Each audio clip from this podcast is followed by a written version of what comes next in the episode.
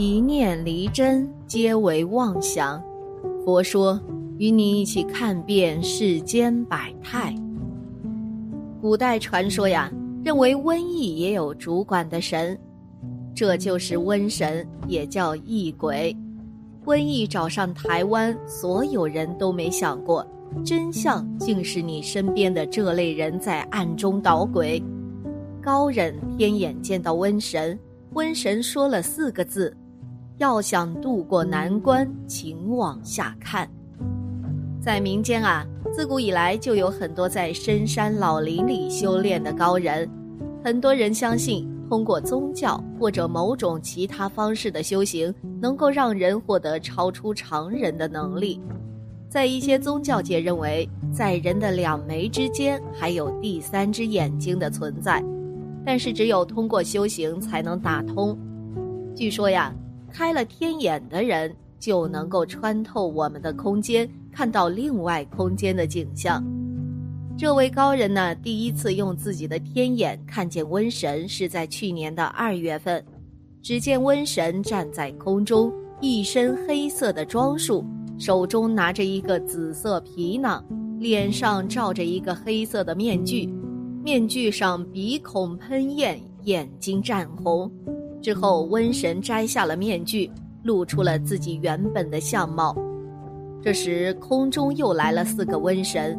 分别穿着紫色衣服、蓝色衣服、赭色衣服和绿色衣服，都戴着面具，腰间挂着一个皮囊。他们行色匆匆，召唤穿着黑色衣服的瘟神快走。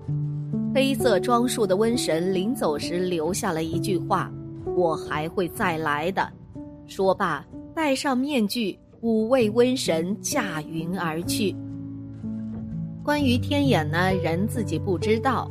其实每个人呐，都和二郎神一样，在两眉之间还有第三只眼睛。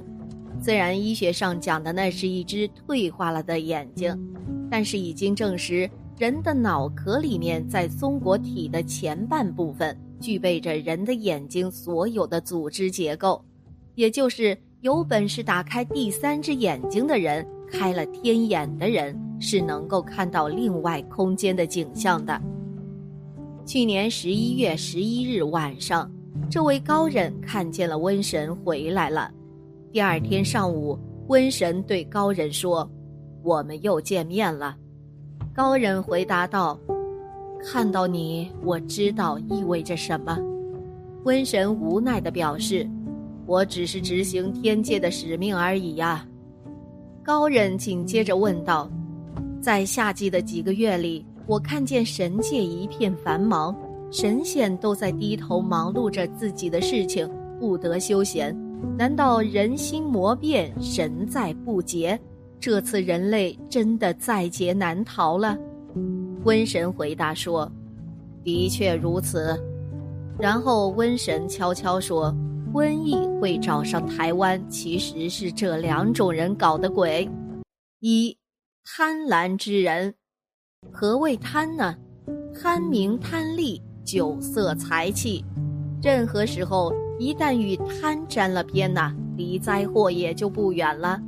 贪是欲望苦海，一旦无度，福气就走到了尽头。贪就是在不停的消耗自己的福禄，强求不属于自己的东西，惦记不属于自己的福报。无异于烫手的山芋，是灾祸，不是福报啊！钱权名利皆为虚幻，修来的才是自己的，争抢不来。没有福报，得来再多，你也承受不住。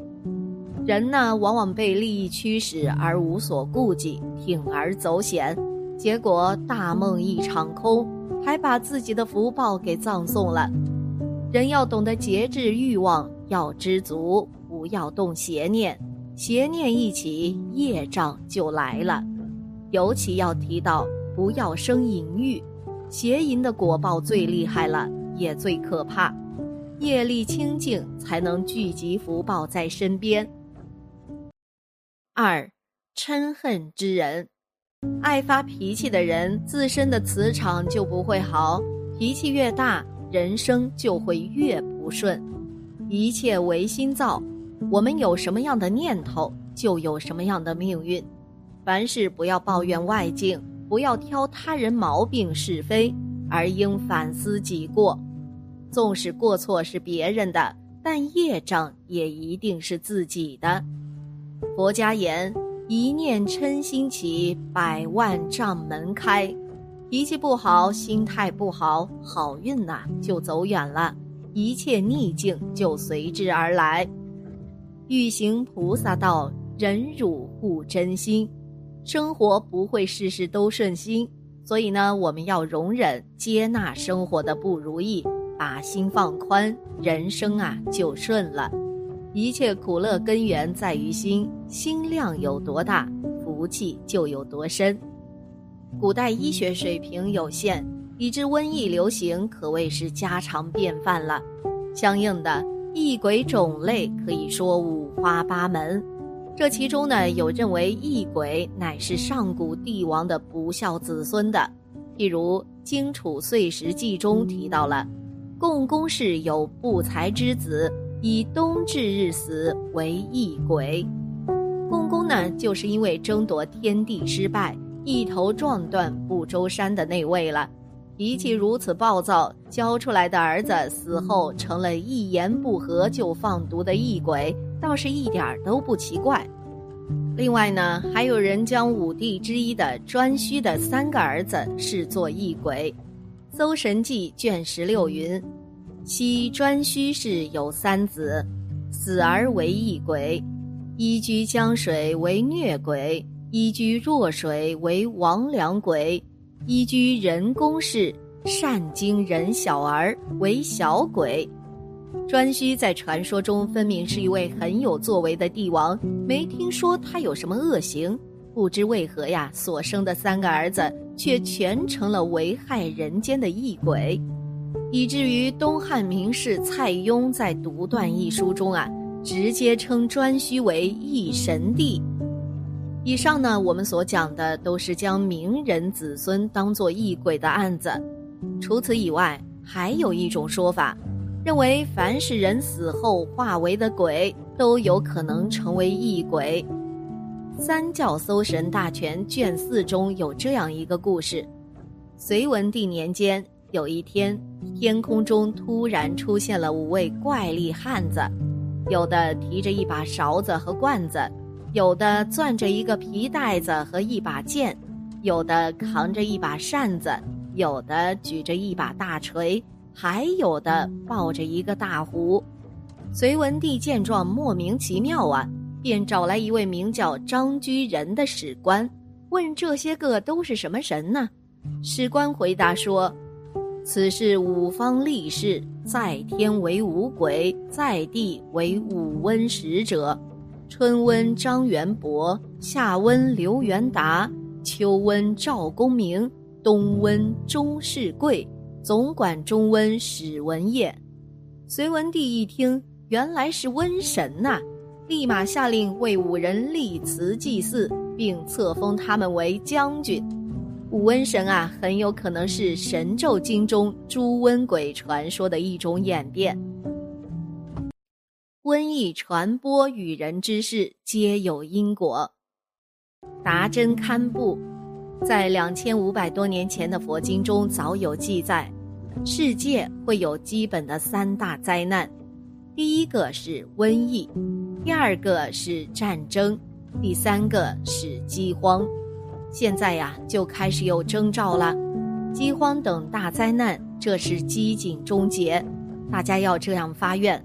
当出现饥荒时，众生没有吃的、喝的，饥渴难忍。愿我化成饮食雨，为众生充饥，解决饥渴。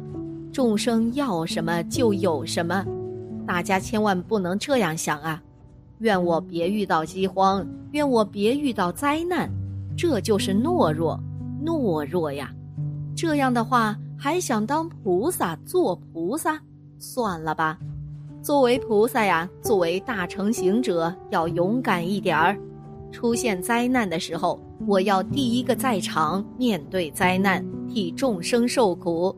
我遇难就遇难，死了就死了，只要众生不遇难就行，只要众生能从中获得解脱就行，我无所谓。就要有这种心，要练这个心，要发这个心啊！如果瘟疫发生了，也应该如是发愿。去年传说地球要毁灭，都人心惶惶的，很多人都跑到山上去了。其实，若是地球真正毁灭了，你跑到山上有什么用呢？跑到庙里也没有用啊。若是整个地球毁灭了，没说某某寺庙不毁灭呀。你有想逃脱的心，这种心态太自私、太懦弱了。该来的会来，不该来的不会来；该有的会有，不该有的不会有。作为修行人，任何时候都要稳重一点，一切都会过去的。尤其遇到对境的时候，更不能心慌意乱、手忙脚乱。要把心态稳定下来，慢慢去解决、去面对，不会有事的。哪怕是得了绝症啊，也是一样。如果你觉得完了，心里慌了、乱了，病情会越来越恶化。其实所谓的癌症并不可怕，这种心态呀才可怕呢，他才能真正要你的命。心很重要，心不慌就没事儿了。无论是有事还是没事，心态都要稳定。若是心态不稳定，就失去理智了；若是心态不稳定，就不知所措了，会更迷乱、更痛苦。无论是灾难还是其他的什么，该来的会来，该遭受的会遭受。但是没事，如果你心不动，如果你能转为道用，就没有灾难。就不叫灾难。其实啊，我们把这些都看得太重了，太执着，太在乎这些了。一切无常，这是正常；一切虚假，正常啊。诸法的本性就是无常的，诸法的自性就是虚假的。所以这些有什么呀？没必要大惊小怪的，没有什么可在意的。瘟疫之所以传染给你是有原因的，佛讲因果，你有这个因就有这个果。同样是禽流感、非典，不要说一个地区，就是同一个房间里的几个人境遇都有不同，有的被传染并且死了，有的没有被传染，什么事儿也没有。灾难也是一样，比如汶川大地震发生时。同一个地区，甚至同一个房间的人，有的死了，有的没死，为什么会有不同的结果呢？这是有原因的。科学家有科学家的解释方式，但是我们有我们的解释方式。佛讲因果，没有因就不会遭受这个果，一切都不是无缘无故的。所谓业因果。业有各业和共业，比如某个地方地震了，这是这个地方所有众生的共业。这些人当中，有的遇难了，有的至少生命没有受到危害，这是各业。同一个家庭里，每个人的命运也不一样，有的快乐，有的不快乐，有的疾病缠身，有的健康。为什么呢？这就是有共业，也有各业。这个家里有家族性疾病这种灾难，这是共业；但是家里的个别众生，有的要亲身遭受果报，有的不用，因为各业不一样。即使他不用亲自遭受果报，但是他在旁边心里也很难受，不太愉快呀，这是共业；但是他不用亲身遭受这样的痛苦，这是各业了。作为大乘修行者，如果瘟疫来了，我们就发愿，变成及时能治愈的药物。现在很多瘟疫或者疾病发生时，都没有及时治疗的方案或药物。这个时候，愿我化成这个方案，化成这种药物，及时解决瘟疫等灾难。愿通过我来消除灾难，通过我令众生获得解脱。